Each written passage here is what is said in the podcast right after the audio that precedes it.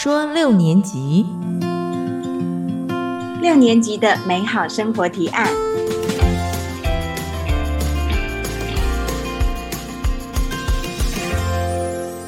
大家好，我是许黛西，我是米米安。嗯，我觉得人到了四十几岁啊，要关注的事情好多好多，像是工作啊，就是至少要拼到一个主管的位置，然后可能还希望说自己有房子啊，有车子，有家庭。然后照顾家里大小之余，我们又要注意自己身体的健康。对，像是我啊，我就会担心中年会发福的问题，然后还很担心说脸上会有皱纹啊、斑点或眼睛下垂的问题。哦，我觉得中年人好忙哦。对，然后我自己呀，也是四十几岁的时候才正视到说啊，自己已经不再年轻了，然后肤质的状况没有以前好。那所以呢，我在去年底的时候才第一次做了医学美容，就是打雷的祛斑跟疤痕。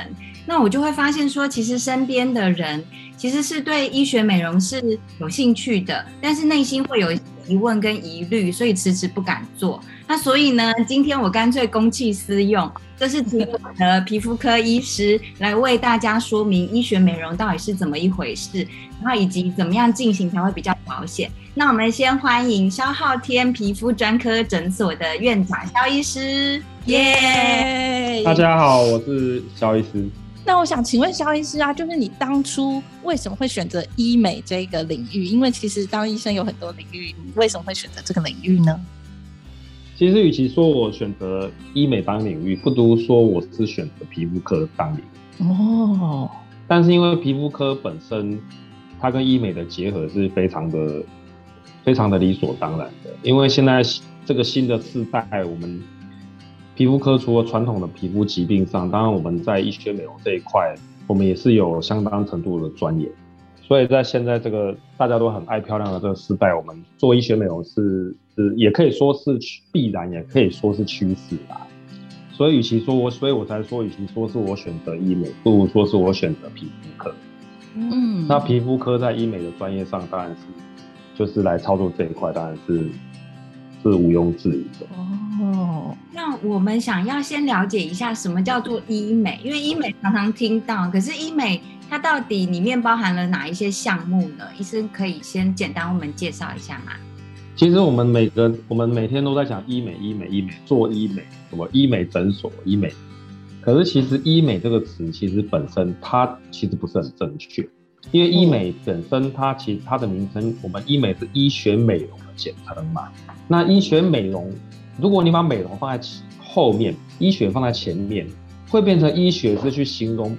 美容这个主体，但是医学美容的本质应该是医学，哦，所以我们我们这个的意思应该是说，他的意思其实是说，我们透过医学的技术，我们透过医学的，专门专业的医师透过医学的技术，好，例如啊手术啊，好或者药物啊，一些生物科技的材料啊，或者像一些机器啊，哈。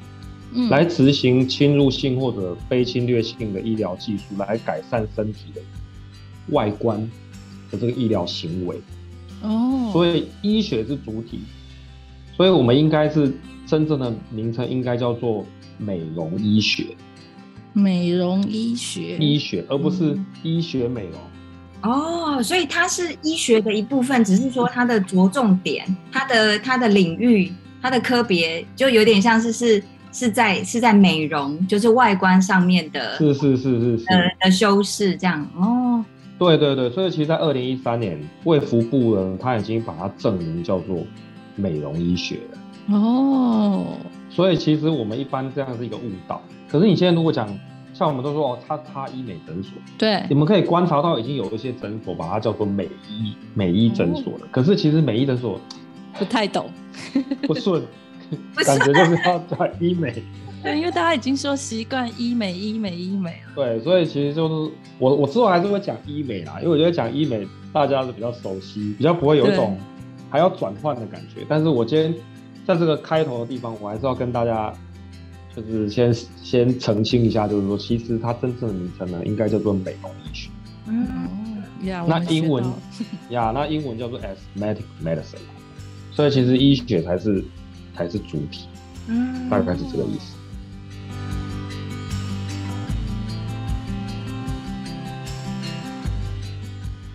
刚有问说哎有分哪几类对不对？对对对。对啊，那我再讲一下，就是第一个就是大家最常做的嘛，就是哎，这个觉得脸上有点斑，嗯嗯，哦，去皮肤科诊所说，哎，肖医师，你们帮我把这个斑改善。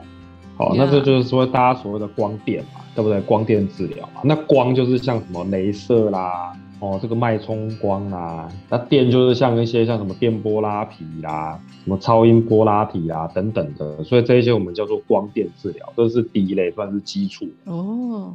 那第二类就是有一点点侵略性哦，就是你可能要打针哦，对不对？好像最基础的这个打肉毒，对不对？我们打肉毒杆菌来除皱嘛，哦，瘦脸，嗯，哦，或者是哦，可能觉得这里有点凹陷我们，打一点玻尿酸，嗯，哦，胶原蛋白等等，哦，这个叫做针剂的注射，嗯哼，也就是所谓的微整形。哦，我们大家很喜欢讲微整形，微整形，对不对？对，我今天去打微整。啊，就是微整就是这个意思，就是打肉毒啊，打玻尿酸等等。哦。那第三类就侵略性更高的哦。哦，比方说，我今天觉得，嗯，我觉得我鼻子有点塌。嗯。我想要去放一个假体在鼻子里面，让它看起来很高挺，像外垫鼻子这样。对，这个就是所谓的美容手术。哦，那美容手术范围就非常大哦。嗯哼。哦，从从大家听过的抽脂，嗯，对不对？哦，我觉得我的这个大腿太粗了，肚子太大了。我把它抽掉，对，好，或者说我觉得我头发怎么越来越少，老了，嗯，这样子，然后我要去植发，哦，这个也是手术哦，嗯哼，好，或者说眼皮有点下垂，啊，或者说我觉得年轻女生都对自己眼睛要求很高，明明有双眼皮，但是又说自己双眼皮窄，对不对？我去割个双眼皮，对不对？或者眼袋很大，眼袋很大，年纪大了嘛，把它割掉，嗯哼，哦，或者皮松了要拉，把它做拉皮手术。嗯，哦，甚至像削骨，对不对？我觉得我的这个颧骨很高，我的这个轮廓线这个骨头很方，脸太方哦。嗯，对对对，我想要把它弄圆润一点，哎，这个就是削骨嘛。哦，那当然还有一个是牙科，他们蛮常做的，这不是正颚。嗯，哦，其实这一些它都是，这都算是美容医学的手术的这个部分。那这个部分常常需要做一些全身的麻醉。我刚刚还漏讲了一个隆乳啦，隆乳就是对我正想问，对啊，真的吗？对，我说正想 不是，我说我正想问说隆乳算不算？所以全身上下都可以包含吗？比如说屁股想要缩小一点啊什么的？哦，其实只要你几乎你是动到刀的，你要局部麻醉的，这些都可以算是美容手术。你只要想要去改变你的身体的外观，嗯，这种行为，你你并不是说哦，我因为生病的原因哦。那这样它是美容的方面呢，我们都叫美容手术，所以目前总共是三类哦，三大类。然后，那请问就是我们做像我们要做医美，或者是刚刚您说美容医学，就是有年龄的限制吗？是几岁的人才可以开始做？其实我们有分两种，嗯，一种是政府核准的，嗯，什么叫政府核准的？就是说，哎，你先好，假设我现在十六岁。嗯哼，我觉得我胸部有点小，嗯，我要去隆乳，医生会说 no，要未成年吗？要未要未成年啊？哦，所以要成年才可以做美容手术，这个我不知道啊。满二十岁以上了，而且其实其实卫福部原则上对十八岁以下做非必要的医疗行为其实是不允许。我怎么觉得朋友很年轻的时候就去割了双眼皮？其实理论上你太小去做，其实卫福部是其实不允许的嘛。可是如果你是做一些，哦像镭射啦，哦比方说我觉得我脸上一直长痘痘，我十七岁了，我想要打个脉冲光，嗯，哦这个父母如果同意了，嗯，哦基本上是 OK 的。好，嗯，点痣算不算医美？算啊，算啊。那我告诉你，我点过最小的痣是四岁。哇，四岁四岁？对啊，因为妈妈就很在意她女儿脸上有一颗。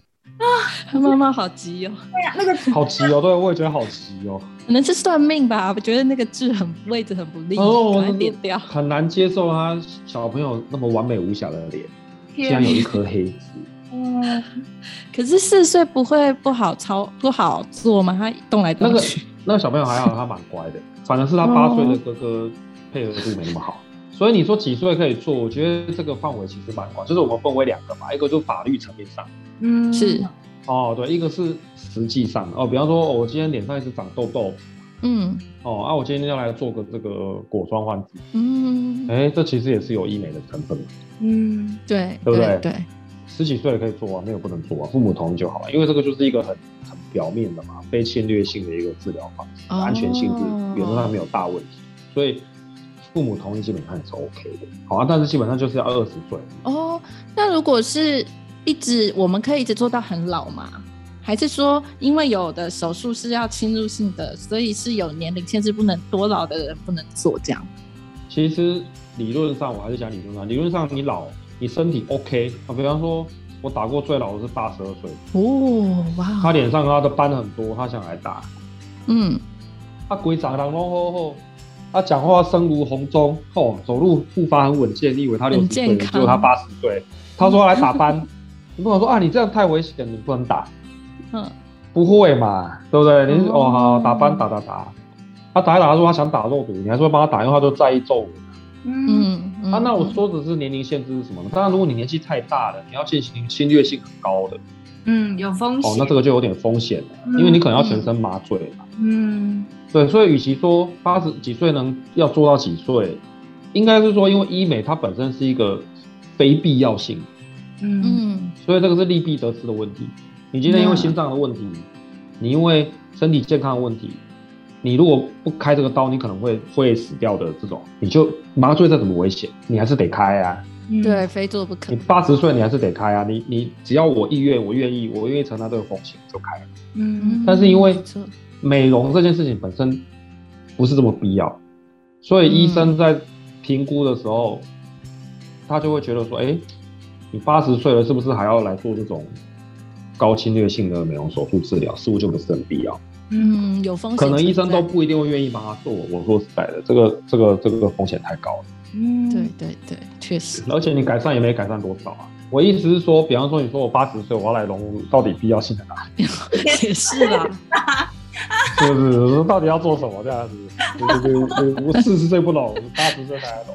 所以你会劝退病人吗？就是有些病人有一些不切实际的幻想，你会劝退他吗？其实我还是会适当的去做一个，如果我觉得不是很合嗯，该讲我还是会讲，因为其实有其实有些事情你做了也是麻烦，嗯，不见得比较好，所以宁可不要做，因为做了也是自己自己麻烦。哦，比方说他期待值非常高啊，嗯哼。或者是说他根本就是他，他就他的状况就不是一个很适合的。我们医学上讲 candidate 就是候选，他就本身就不是一个很适当的候选。嗯，那我们就跟他说，你可能要考虑清楚。嗯哼哼。好，再来做。比方说像汗，比方说像眼睛下面汗管瘤哈，汗管瘤这个东西打了也很容易复发，用镭射治疗。嗯。可是有的人就是很在意啊，那我们就会跟他讲清楚说啊，这个打了还是很有可能复发。哦，我一般是不会很积极，就是鼓励你去做了。嗯，对。可是如果你真的很想做，那我也是可以帮你做。但是这个一些问题你要想清楚，沟通清楚，大家有共识再来做。嗯。哦，不要那个做了你又不开心，对不对？那何必？那我一开始就跟你讲清楚。所以我也是会劝退客人的，看状况。哦。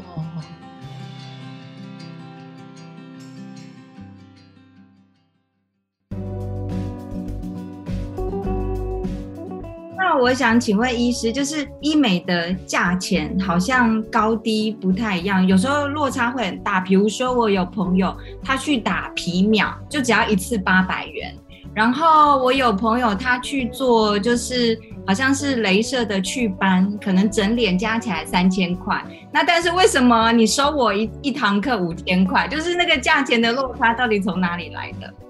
这个真的是这个问题哦，我觉得真的是非常好的一个问题。也是很多消费者心中，嗯，最大的问题。嗯，这个这这样子啊，我们今天说，我今天走进那个 Chanel 的专卖店，人家旁边一个包卖我两千，你这个 Chanel 的包要卖我二十万，你黑心商人吧？对啊，凭什么卖二十万？你这成本一万吧？我看我看五千吧，对不对？所以我们今天要了解是说。我们今天需要理解是说，其实，诶，应该说，我们我像我刚刚在简介医学美容医学的时候，其实我们可以知道说，美容医学范围是很广的。嗯，好，那我必须告诉大家，这里面的水也是很深的。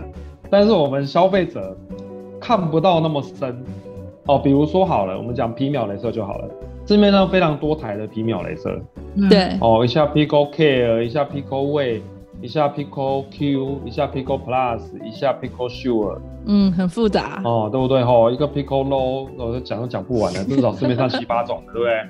嗯哼。好，我那但是我今天要告诉大家说，我今天不是要来评论说哦哪一台皮秒好，哪一台皮秒不好。因为这不是我的重点，嗯，我的重点是，我们从机器本身它价格就已经有落差了，最贵的机器跟最便宜的机器，价差可能可以高达三倍，哦，两倍三倍，嗯，要明白我意思吗？懂。所以你本身机器的进价就有差异的，那机器的进价为什么会有差异？很多原因嘛，嗯，比方说是美国的机器，哦，它是韩国的机器，哦，它是不知打哪来的机器。嗯，对，这中间就有差异，就不一样。嗯嗯嗯。所以，我们从机器本身，它的、它的、它本身这个机器的价格，就会影响到它的终端的售价。嗯。因为我不可能买一台很贵的机器，然后我就卖你很便宜的价格。对啊。这是不合理的。第一个，哦，我们强调这个机器本身就有差异性。那第二个，医生本身有没有差异性？有啊，差很大。有差异性。嗯。哦。我我今天去给一个这个，我今天去给一个皮肤专科医师操作，嗯，哦，跟我去给一个刚毕业的医学生操作，当然会怕。那你说这个刚毕业的他，他可能也会打一下，对不对？可是有没有差异？有差异，所以价格就会反映出对经验价格就会反映出差异。好，那第三个我们施打的模式哦，比方说我今天只是给你扫一下，我也没有给你。哦，很费尽心思的在你的针对你的斑点做局部加强治疗，跟我把你每一个斑都很仔细的去用不同的模式去做治疗，有没有差异？有差异。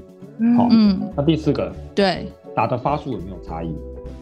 发数有差异。对，哦，这八百块的来跟你说，哦，我们这个八百块只打鼻子。哦，它不是全只打脸颊。嗯哼哼。局部性，对不对啊？你如果之后，我跟你讲，我们这八百人一区一区哦，鼻子一区，举例了哦。哦，你要全脸哦，我跟你讲哦，这个一区这个加一千，哦，这个加一千，哦，啊，这个额头的地方呢，这个再给你加强一下，再加两千，哎，就加加五千，嗯，差在哪？更贵。八百只是引诱你来，吸引客人进来，是引客的一个一个噱头。所以羊毛出在羊身上，嗯哼，除了死怀者少数人，我不敢说，大部分的人 不会花五百万买一台机器卖你八百，那个叫做做公益。做公益可以，但是 美容、医学美容这件事情上做公益这个几率不是很高，因为做医美这个行为。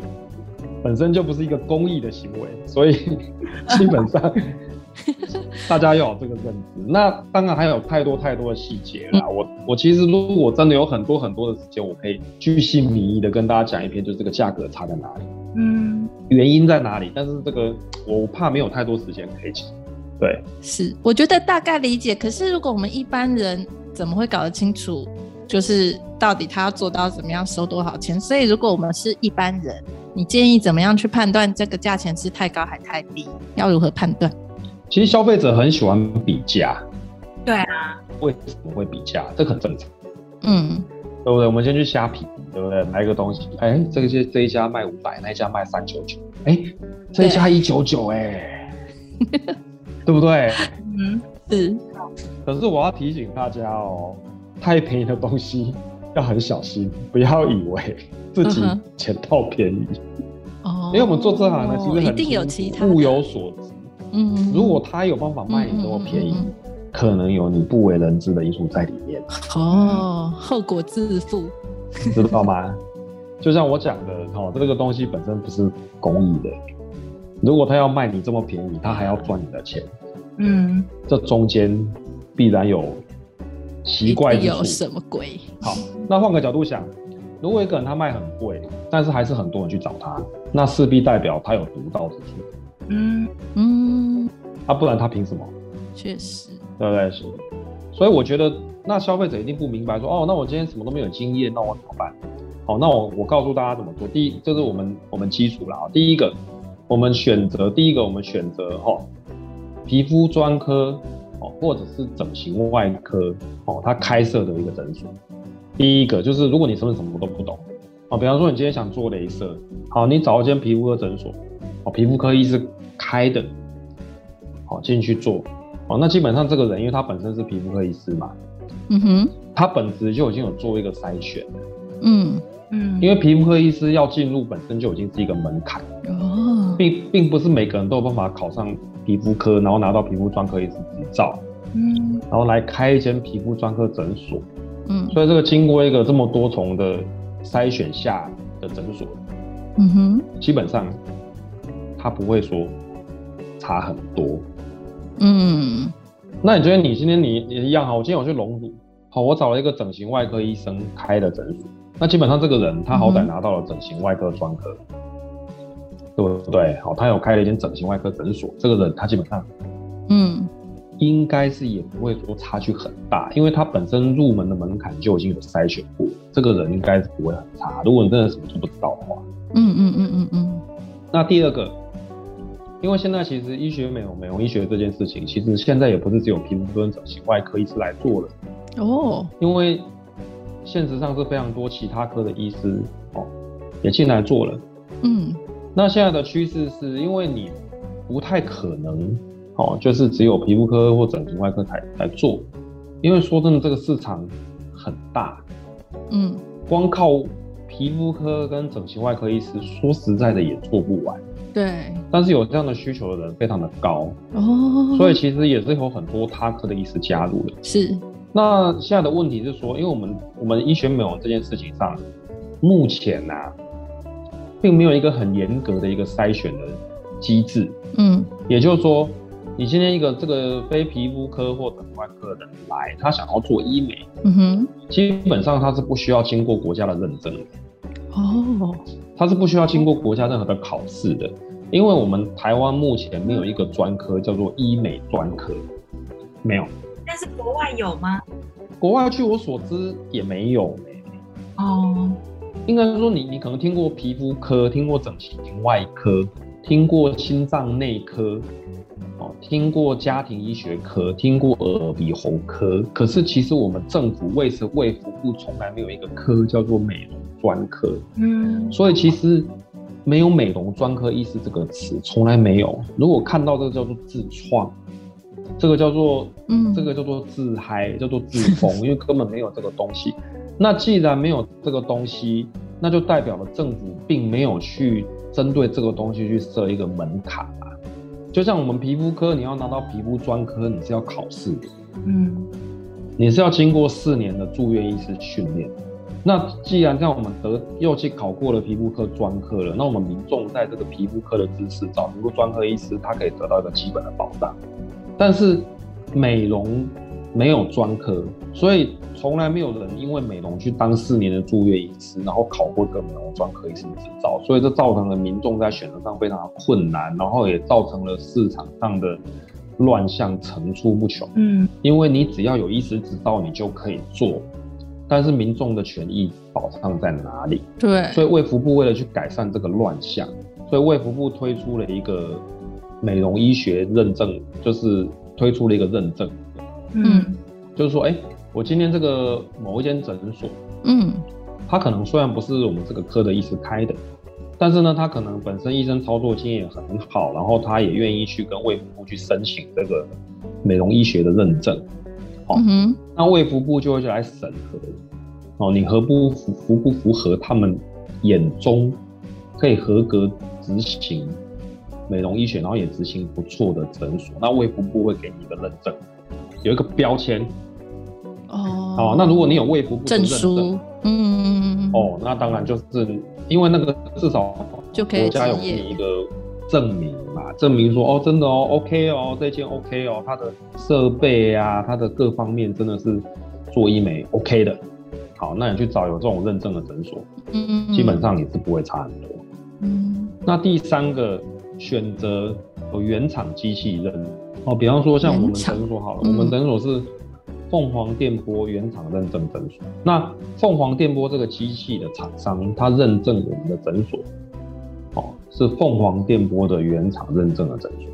也就是说，我们的机器呢是跟他购买的，嗯、我们的机器呢是原厂的，嗯，我们购使用的探头都是跟他购买的，我们所有的耗材都是跟他购买的。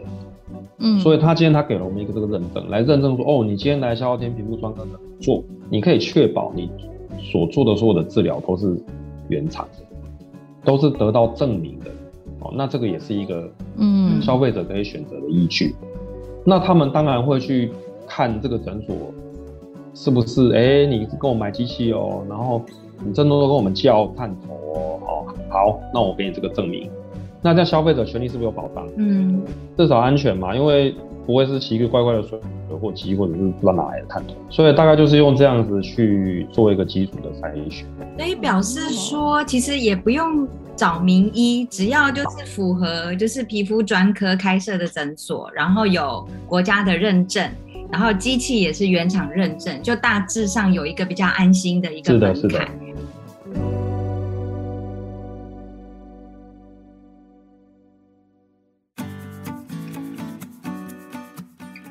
但是我们有时候也是会在新闻上面听到一些，就是关于医美的负面新闻。就比如说，常常是比如说做完之后会有副作用，然后医师跟病人就开始互踢皮球，或者是说，哎，好像是很有名的医师，可是他也是会有一些医疗疏失，造成病人之后的很多不同的状况。所以我的意思是说，那我们在做医美之前，应该要怎么评估自己？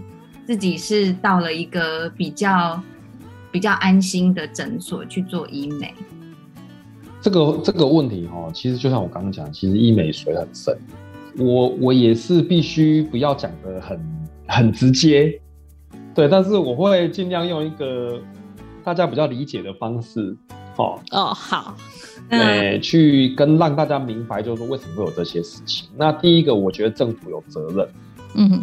因为你既然把它证明为美容医学，你都证明它了，那就证明医学为本体。那医师来操作医学美容这件事情，美容医学这件事情，理论上我认为国家应该要针对操作的医师资格做一个严格的整合，而不是像现在只要有医师执照就能做。嗯，对。我觉得这个就是政府在放任。嗯嗯嗯。政府不愿意去正视这个问题。嗯。如果说今天假设一个医生他要执行医美的业务，他必须经过严格的四年的训练，然后他必须去考过一个美容专科医师的执照。嗯，那我相信，嗯，基础的很多乱象就会减少，因为你能够做这个医美，哦，我说不一定皮肤科、整形外科嘛，对不对？好，OK，至少你经过了这个基础的这个教学认证，教哦，哦，然后很多并发症处理你都会哦。啊，你也考过专科喽，好，你再去执行医疗业务，嗯，医美的业务，哦，我个人认为这才是对消费者有保障，对啊，比较专业。但是政府对，但是政府不愿意去做这件事情，我也不知道为什么。那为什么会这样呢？因为我个人觉得，因为当初大开方便之门，哦，已经太多人在里面了。如果你现在贸然的推推行，可能会引起很大的反弹，这是我个人的推测。为什么政府做？对对，因为那个门又要被缩小了，然后会有很多的反对，所以我猜政府不是不晓得，但是想必背后一定有某一些东西在运作，我不晓得。但是我觉得这件事情其实应该做，因为这是民众的权益。对，好，那第二个，麻醉是否确实由麻醉专科医师来执行？哦，哎，是哦，有时候可以。我好奇的是，现在做医美那。实行麻醉的医师是皮肤科，有麻醉专科医师，对吗？麻醉专科理论上你要执行全身性的麻醉，包含大家最听过的牛奶针，哦，就是所谓的舒眠针，睡觉。很多人说哦，我去医美中所睡觉好，我就做好哦，打个电波睡一觉我就好了，我就醒来我就 OK 了，我就做完了，我都不会痛哎。嗯哼。可是这里面的症症症结在哪里呢？其实非常多的麻醉是没有经过麻醉专科医师执行，这是一个非常大的问题哦。非常多的状况是有麻醉护士在场就已经执行麻醉。哇哇，那蛮危险的。但是政府视而不见，那当然会有纠纷啦，因为嗯，你今天没有一个合格的麻醉专科医师来执行麻醉，你就贸然执行了这个麻醉的医疗业务。嗯嗯嗯，这个是这个其实不单是政府的问题，也有诊所本身制度面的问题。因为你可以选择不做，但是你为了利益，你去，你为了方便，你为了客人愿意来做，你就贸然的执行这个业务，这个就是把病人置于风险之中。所以这件事情是确实存在的，也是我真真切切都是亲眼看过。哦，对啊，我认为这是一个，嗯嗯，是的。所以，我们到医院，就是如果我们到医美诊所，也是要问清楚，说他是不是有专业的麻醉医师协助，这样吗？他会比我们是的。如果说你今天，如果说你今天你是要进行一个隆乳，哦，你今天你要去打电波拉皮，你说你有要从早睡觉，其实是要有麻醉专科医师在场的，你们必须跟医疗院所要求，我要有麻醉专科医师来执行全身麻醉业务。哦，这个很重要，哎。那为什么很多诊所没有这么做？因为有本质上执行的困难。为什么困难点在哪里呢？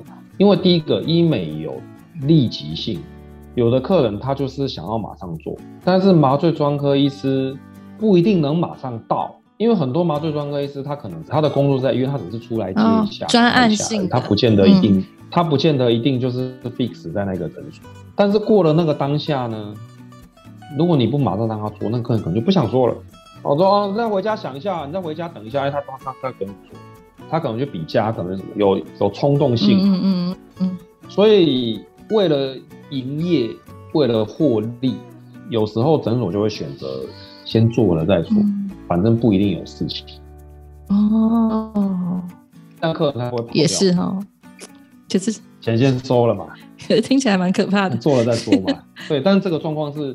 确确实实存在的，基本上你说哦，这个几率很低呀，但是这个发生一次就是无可挽回呢。所以为什么会有新闻说什么去隆个鼻，嗯，什么嗯进直着进去躺着出来嘞？太惨了。哦，或者说我只是去个隆个乳吧，哎，怎么隆到要去送加护病房呢？这一定是中间不管是麻醉或者手术的环节有了什么问题吧。嗯，所以今天就是说，我们愿不愿意去？你说啊，我只是打个电波睡个半小时、五十一小时，不会怎么样啦。哦，如果你用这样的心态去做治疗，基本上是很危险的，因为有可能你是下一个醒不来的那一个，只是你不知道你是不是而已。就跟打俄罗斯轮盘一样，你说啊，万分之一 OK 的啦，哎，有没有可能刚好就这么倒霉？对呀，有可能啊，是不是？所以其实这件事情，我觉得除了我们民众本身要有自觉，就是说。那你如果跟我说麻醉专科医师要加钱，OK 啊，我加，因为我觉得这是在保障我的权益呀。你说麻醉专科医师好，你要麻醉可以哦，你要加一万块哦。我觉得如果你觉得你就真的很怕痛，然后你要保障自己生命的安全，哦，那那你就加。嗯，哦，那当然我们就没办，当然我觉得诊所端也是要，也是。不要说为了商业的利益，就是你就觉得无所谓这样子，你给他睡，我觉得这也是一个很不负责任的事情。那再来还有很多的纠纷是什么呢？比方说，哦，客人睡了，那操作的人是谁？不知道哎，因为睡着。不弄。好可怕啊！谁？不知道谁？真的是名医吗？真的是名医吗？哦，不知道。嗯，你只能相信他了。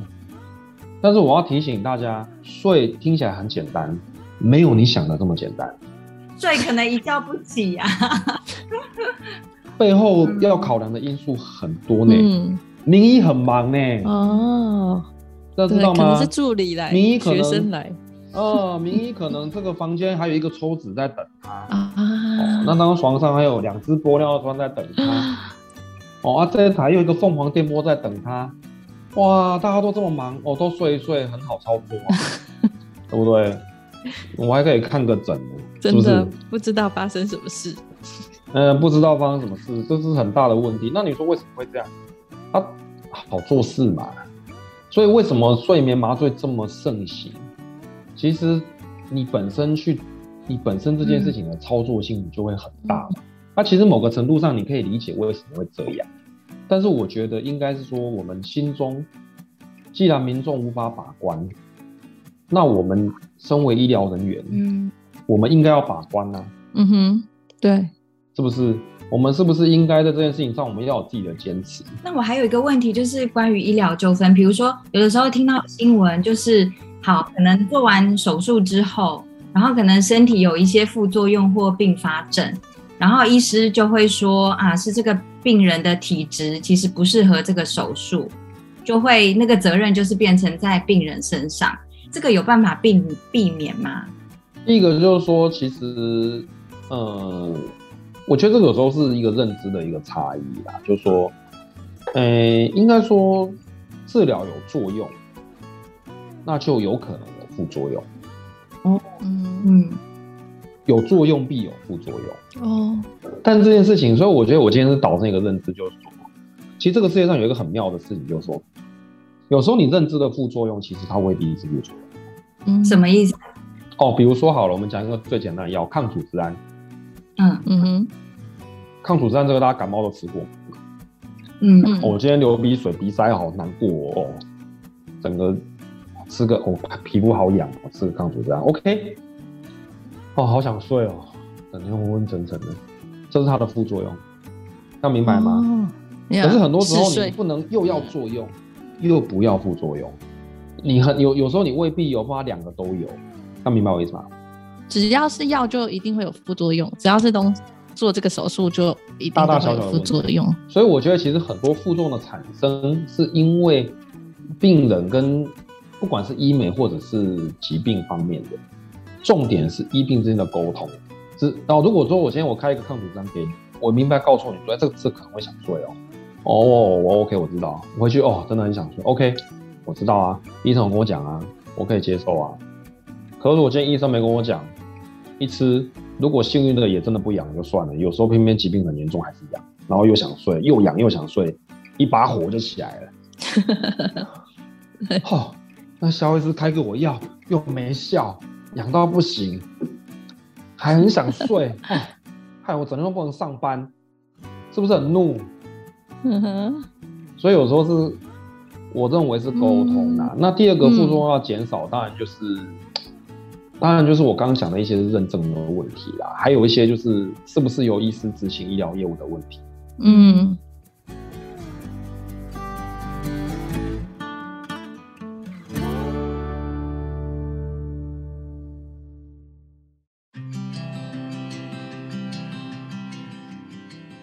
们来进入一个比较实际的例子好了，比如说以镭射祛斑跟祛疤为例子，那。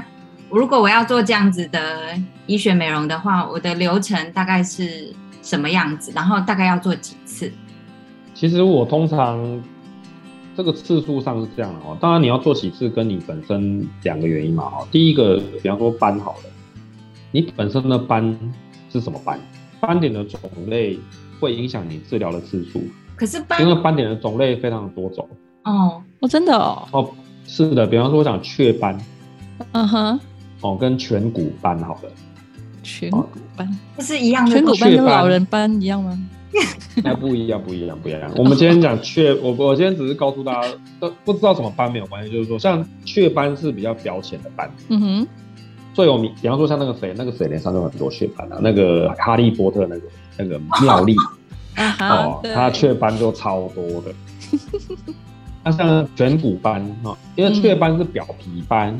嗯，哦，颧骨斑是真皮层的斑，哦，比较里深，比较里面，对，所以，好，你说雀斑，雀斑可能打个一两次，效果就非常显著了。嗯嗯，哦，颧骨斑因为它是深层的斑，所以要慢慢代谢，所以它的治疗次数比较多，可能三次、六次、十次都有可能。嗯，你治疗时间会拉得很长。哦，所以你今天问我说，哦，除斑除几次，其实跟你本身的斑点的种类有关，第一个。嗯，那如果是我们中年人的那种斑，就是中年人长出来的那些斑，那种是什么斑？听说有很多，有可能是干斑，哦，可能是晒斑，哎，很多斑点的种类，哦，甚至像干斑呢，它也不会很建议说，就是说你就很密集的一直打镭射，所以其实很多的很多的斑，其实治疗方式是不同的，所以我很难跟你讲说，哦，一定是几次。那第一个当然跟斑点的种类有关，第二个是消费者本身的期待值。嗯，哦，比方说我本身我这个我我期待就是有比较淡就好了。哦，那你可能也治疗个一两次就不错。当然跟斑点种类有关。那有的客人就是，哎，他就是很在意他脸上有些小斑，那斑斑点点，不是他觉得想要再更好。嗯哼。那他可能就会治疗比较多次。嗯。哦，那疤痕好了，疤痕当然也是跟他疤痕的严重度有关嘛。嗯嗯哦，我今天一个很严重的烧烫伤的疤，或者有一个浅浅的疤，他治疗的次数一定也会有差异。嗯。那当然还是回归期望值的问题。哦。所以这就是。不同状况会有不同的对对对流程，嗯，使用的机器会不一样吗？因为像我去我去镭射除斑的时候，你好像帮我搭配了好几种不同的机器，所以不是我我原本以为只要一种机器就可以达到我想要的所有的效果，但其实不是这样子。其实我们都希望能够，我们都希望我们去早餐店，对不对？最好是我点一个餐。就什么都有了，对不对？又又套餐最好最好这个三十块，我就又喝一杯奶茶，然后又吃一个蛋饼，嗯，对，又给我来一个这个薯条，再给我什么？再给我一个薯条，对不对？再给我一块炸鸡。实实际上，我们的要求，我们脸上的问题很多，嗯，有时候很难单纯用一台机器就做全部的事情。嗯嗯嗯嗯，但这个是我心中，我也希望如此。最好是我买一台机器就什么都可以做后啊，是最省。对啊，省空间。我一我一个房间一个小房间就一台机器就解决我全部的问题，这是最好。但是实际上是不可能，因为镭射它其实是非常高精密的仪器。嗯，每一台机器都有它的用途。嗯，每一台机器都有它的好坏，它的优点，它的缺点。他 focus 的点是哪一个？嗯，他打哪一个不行？但是其实我们很多客人，他其实他是脸上想要改善很多问题。比方说，我今天我脸上，我今天我来问斑，可是我可能毛孔很大，啊嗯，我可能脸脸上有很多露牙，那个突突的，对，我们最不喜欢露牙了，嗯，哦，或者是说呢，可能我觉得我我脸上的毛好多，嗯，都是不同。那我有没有可能，嗯？对我有没有可能打一打皮秒镭射哦，又除毛了，哦，又点痣了，哦，又淡斑了，哦，最好是这个这个，最好是这个泛红的脸，还有时候红红这边还血丝很多，对不对？最好是都帮我打一打，实际上就是不可能。嗯，所以我比较追求是说，我觉得有时候我们的改善并不是说，哦，我今天斑点大稍微淡一点，我就觉得我脸很好。嗯，其实有时候我们脸上很多问题，如果能一起处理，其实是改善的明幅度是会比较大的。嗯，那当然，我们这个还是看人来。那有的客人他就觉得说，哦，没关系，我就是在意这个而已。OK，那就那那就打一台皮秒就好了。嗯嗯，那我个人还有另一个比较我自己个人担心的问题，就是我有听史黛西他有去做那个除斑啊，或者是淡斑，然后我也很想做，但是他跟我说，其实还是会有痛，会有痛的感觉。然后我是一个非常怕痛的人，所以我想要问说。这种变要变美的代价一定要会痛吗？有没有不痛然后又可以变美的方法？哦，基本上我觉得好好，我们先讲镭射好了。其实我觉得现在的，因为现在现在机器蛮进步的，其实很多的痛也未必真的是不能忍受，哦，或者是说时间也都很短哦。那如果真的很怕痛，你就麻药上久一点。我们也有客人上一个小时的，哇哦。那他也觉得 OK 啊，因为他就讲，他就说他真的很怕再上久一点，好啊，那就上一个小时，反正他觉得他时间疼在那边，他他 OK 就好。哦，所以也是可以解决用麻药的方法，没那么痛。好，那如果回归一句真的很怕痛的问题，那我们就去衡量比例原则嘛。比方说你今天去打一打镜，嗯，五分钟，然后可能九九九，嗯，然后你说哦，我真的很怕痛，我可以舒眠麻醉嘛？啊，好，舒眠麻醉加五千，嗯哼，哦，你要麻醉专科医师哦，再加一万。让我痛一下好了，太贵了。然后你今天为了要打一台一千块的镜头，maybe 我举例了哈，然后你多花了一万五千块在做这些事情上，到底好像不划算，投资报酬率不划算啊。等一下好了，对，忍痛一下，是不是？你是不是想一下？对，是不是好像也没有那么荷包的减少，好像比较痛一点。好像对，比例有道理，还是忍受一下皮痛好了。啊，可是如果说你今天你去做一个抽脂。啊，你去做一个呃，假假设，呃，好，你打一个电波好了，嗯，电波一堂可能十万，嗯哼，好，你说加五千块睡觉，多一万块找麻哥，好像还可以接受，嗯，因为花十万了，而且电波它的操作时间比较长，可能要四五十分钟。嗯哼，我们掐指一算，觉得好像还可以。对，好像 OK，还可以接受。嗯。哦，那你都会说我那那我不要找麻醉科医师，我愿意承担风险，我省一万。也可以啊。因为这大家切结书讲好就好了嘛，就是说我我我不找哦，他如果有出任何事情，哦，我愿意自负，自我自负之类哦，好，那就也也可以嘛，就多五千而已。嗯，对，就是个人自己去评估衡量自己的需求。嗯，对啊，我是觉得。我我个人的看法啦，我觉得真的除了侵略性的手术以外，我真的觉得没有不能忍，除非真的极度怕痛的人。哦，当然，而且有时候跟医生操作的手法还有他的熟练度也有关系啦。嗯哼，哦，像我说帮客人打痘痘针，打痘针会痛，对不对？嗯，可是我动作很快啊。啊！我都常常说，哎，我打一下，我都哎打完了这样，哎，还在还在震惊中，我已经打完了，速度快，技巧好，对，而且听史黛西说，你常常会跟他聊天，然后聊到他都忘记了，哎，怎么就结束了？就很感觉很棒。对啊，我觉得聊天也是医师的策略之一，就是让我那个分心，不要着重在痛的感觉上。但是我自己的经验是，其实麻药只要敷的够久，然后。敷的够厚，其实那个痛感真的是可以减缓的。还行啊，像我自己也以为自己很怕痛，可是我有一次打了那个在自己脸上打了八百条音波，我也觉得还好。我本来以为我不行，你知道吗？其实很多客人，很多客人是自以为不行。嗯，也对。可其实做了之后觉得好像也还好。也是哈，好，有机会试试看。那你说那种很侵略性，当然没话讲啊，对不对？动刀了，对。这个又要隆乳，要隆鼻的，哇！不让我睡一下，又要拉皮的，哦，这个不行，这个这个我这个是我我也要睡，我也要睡。我分享一下我个人经验啊，嗯嗯，我我人生总共做过三次的胃镜跟大肠镜，嗯，我头两次是没有睡的，哇，你很猛哎，不是很痛吗？好，那我告诉大家我为什么没睡，嗯。我不是不知道不可以睡，你想感受那但是我不敢睡哦，我不敢睡，你怕睡着了会发生什么事是吗？你知道吗？因为你对这个东西越了解，越怕。嗯，但是我后来觉得说，是 真的会有点不舒服。嗯，好，那我告诉你，我第三次为什么睡，好不好？为什么？我在医院做的，我放心。哦，OK，知道吗？所以前两次你不是在医院，你是在比如说健检中心哦。那第三次我在我在星光医院啊，健检啊，嗯，想说哦，啊，那都在医院呢，对吧？还担心对。啊，那金价没安诺啊，是不是至少医院最齐全的？对，有没有这个麻醉科是随时待命的？嗯哼。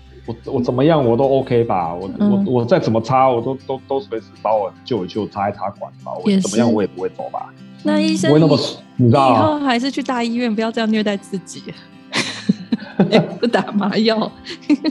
那所以医美过后是不是就可以放心了？还需要保养吗？这个问题我觉得也是很大啦，哦，就是说其实我们的医美项目实在太多，嗯，那我们就是不同程度的保养嘛，比方说好了，假设你。我打完镭射好了，嗯，我打完镭射最基础保湿防晒，嗯哼，对，这不是保养嘛？对，是，对不对？啊，你你你不要说哦，打了镭射，然后又去外面打高尔夫，然后又不擦防晒，不不对，站在太阳底下给他猛猛猛啊猛晒，我也不知道做什么，因为因为就是有人会这样，我也不知道为什么，就是就是就是就是天兵哦，你就是要做啊，好，比方说手术完，嗯，手术完，好，那就避免剧烈运动啦。嗯哼，对，嗯，他我也遇过，就是做完手术去做完小手术就做瑜伽，我也不知道为什么。他怎么了？他觉得无所谓，他觉得还好吧。嗯，他想当然的伤口就没有很漂亮嘛，他就拉来拉去。嗯哼哼哼。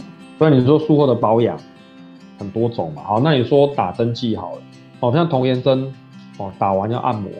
嗯哼，哦，对不对？这个也是术后保养的一部分嘛，因为你要不让它均匀。哦，对不对？嗯嗯，所以不同的手术不一样。嗯，哦对，比方说打完肉毒杆菌，就不要马上平躺。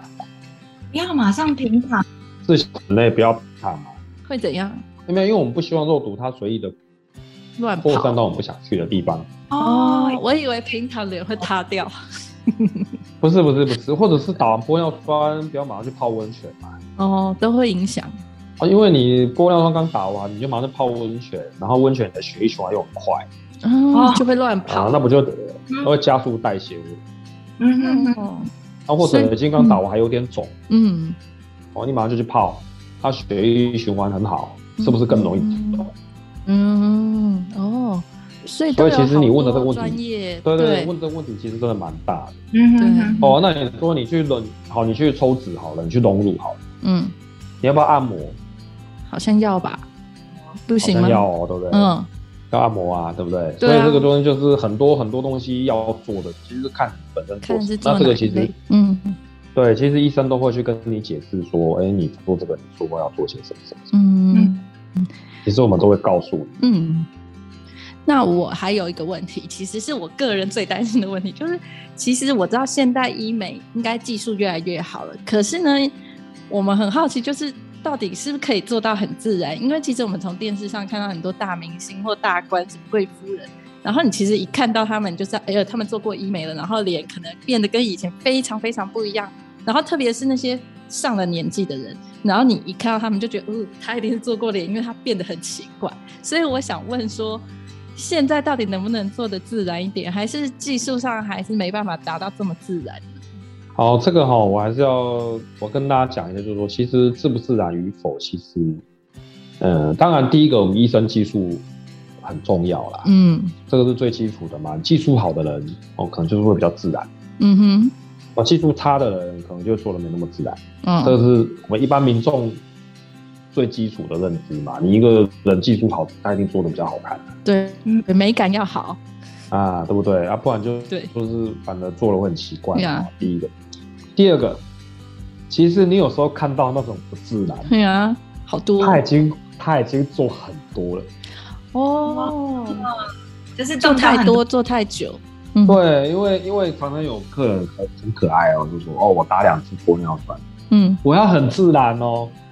然后我心里想说，嗯，你两支玻尿酸叫我让你很不自然，我觉得比较难。哦，我觉得让你自然可能比较简单哦。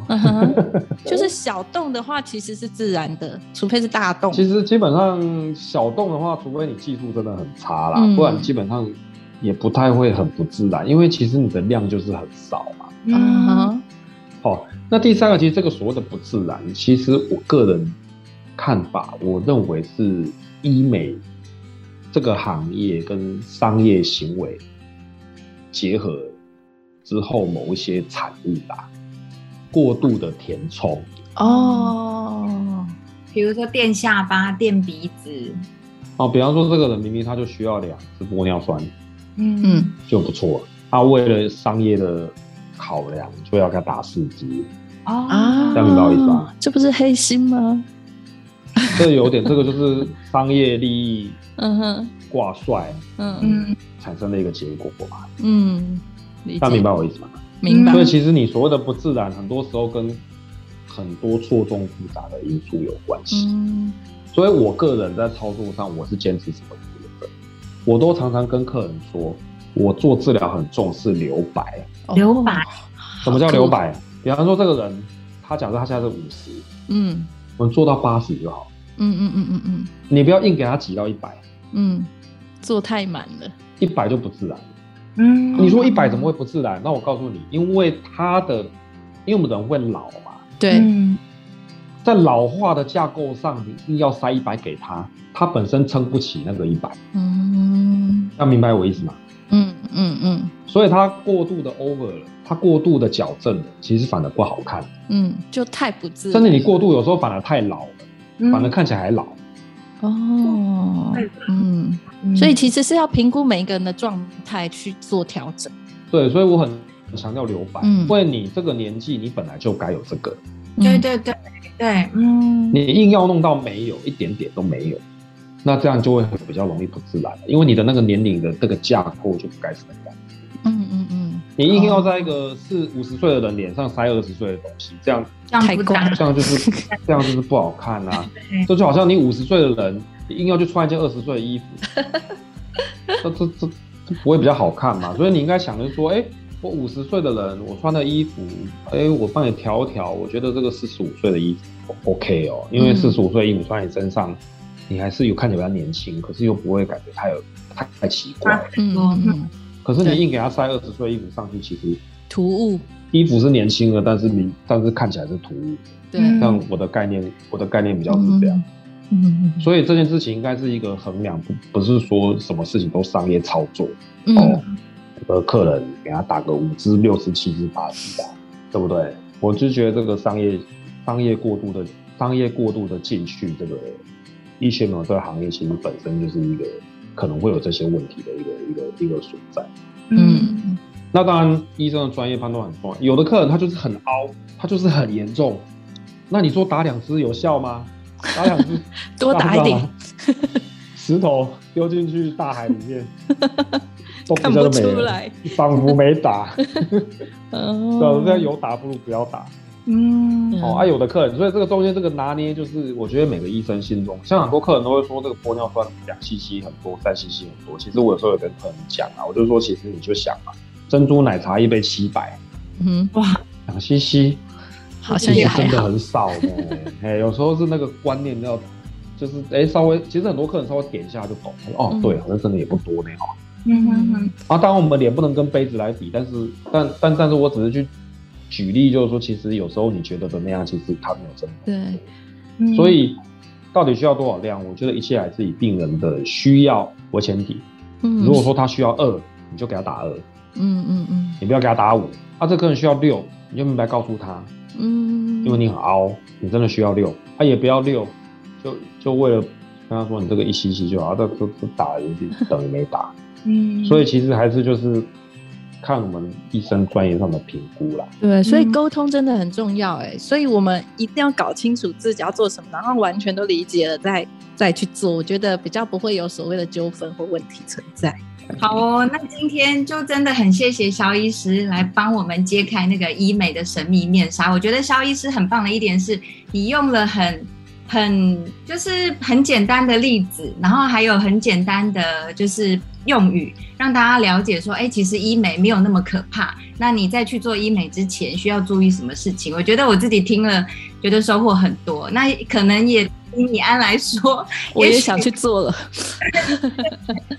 对，那我们今天就谢谢肖医师，谢谢你。好，谢谢，谢谢大家，谢谢，谢谢，拜拜，拜拜，拜拜。